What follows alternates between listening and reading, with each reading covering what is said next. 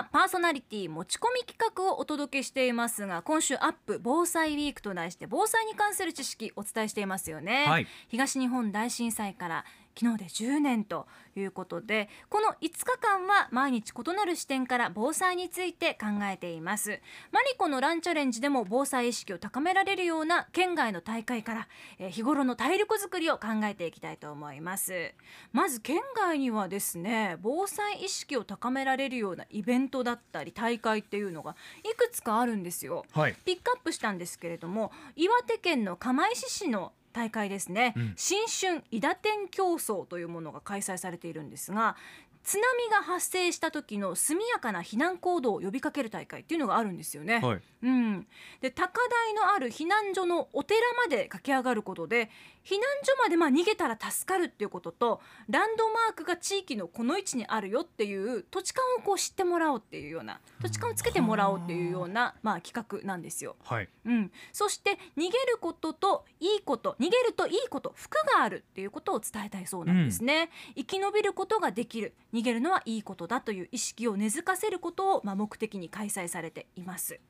今年はまあコロナ禍ということで市内の在住者に参加者を限定して開催しました、まあ、コロナ禍だからどうしようかという声もあったようなんですがただ、まあ、コロナ禍でも何でも災害っていつ起こるかわからないので今年に関してはまあ参加者を限定して開催したということなんですよね。そのここがまたねね大事なうんところですよね、震災後の2014年にスタートしたこの新州伊田天競争なんですけれどもあの今年で8回目ということで高低差26メートル距離280メートルの坂をダッシュします。あ結構きついですよ。そうダッシュするんですよ。ポイントは、まあ、この新春伊田天競争長く続かせることなんだそうですね、はい震災の記憶を長く後世に伝えるために祭りに注目したものなんです。はい。地元の皆さんはこの地元の節分行事にこの伊田天競争を一緒にする企画を出しているんですね、はい。祭りのイベントの一つにすれば、まあ、皆さんイベント感覚でね楽しみながら長く続いて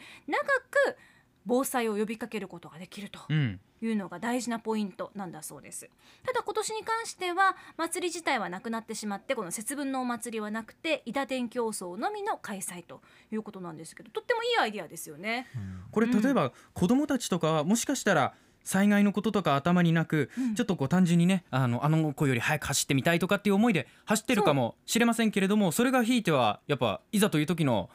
避難につながるわけなので体に染みつかせるっていう意味でもとてもいい企画だと思います。また自分が走ったところってうん。汗かいてこう難儀して走ったところってルートを覚えるんですよね、うんうんうんそうそうそう。だから実際走ってみるっていうのはすごく大事だなっていうのを感じました、はい、まずは岩手県釜石市の新春伊田天競争を紹介しました、そしてもう一つこれは東京の品川ですね。鹿江塚小学校路地マラソン大会という大会があるんですけれども区内の路地を走ることで地域のこの細く長く蛇行する道のこの土地勘をつけてもらって防災だったり防犯の意識を高めるために開催されているんですね。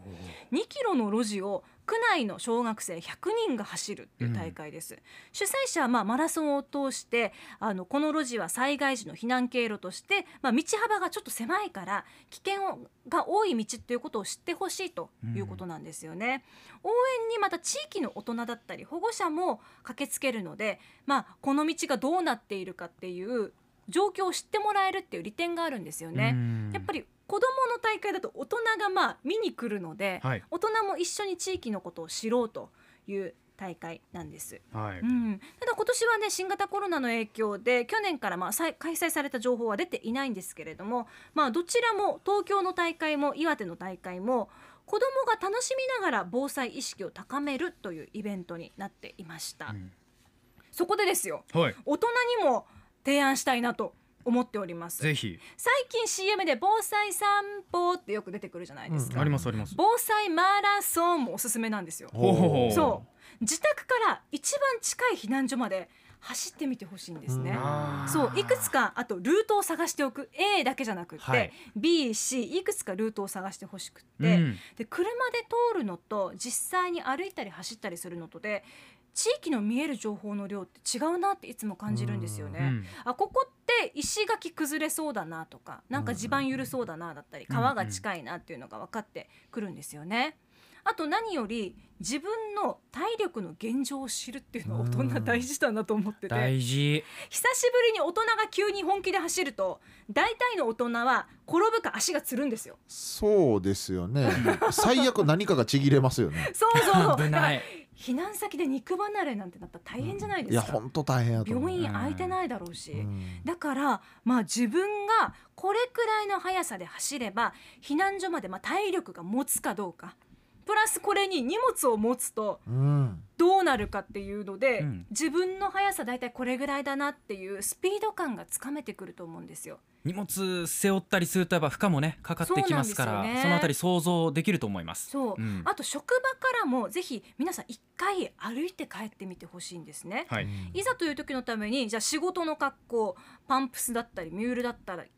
帰れるかなっていうところですよね、そうすると仕事用の靴では無理だから職場にシューズを非常用で置いておこうとか日頃の備えが分かってくるんじゃないかなというふうに感じてます。うん。でこれあの稲垣さんもおっしゃってたんですけれども防災士の。はい。あの私は車にシューズを積んでますね。何系のシューズを置いてあます？の運動靴です。スニーカはあ。ーランニング用ニングシューズ。のですねはい。私今自営業で仕事場日によって変わるので職場に置くっていうよりは車にシューズ積んでおくといいなって感じてますね、うんだからちょっとした習慣がいざという時の自分を助けるかもしれませんので皆さんぜひできることに挑戦してみてください。以上今日のマリコのランチャレンジでした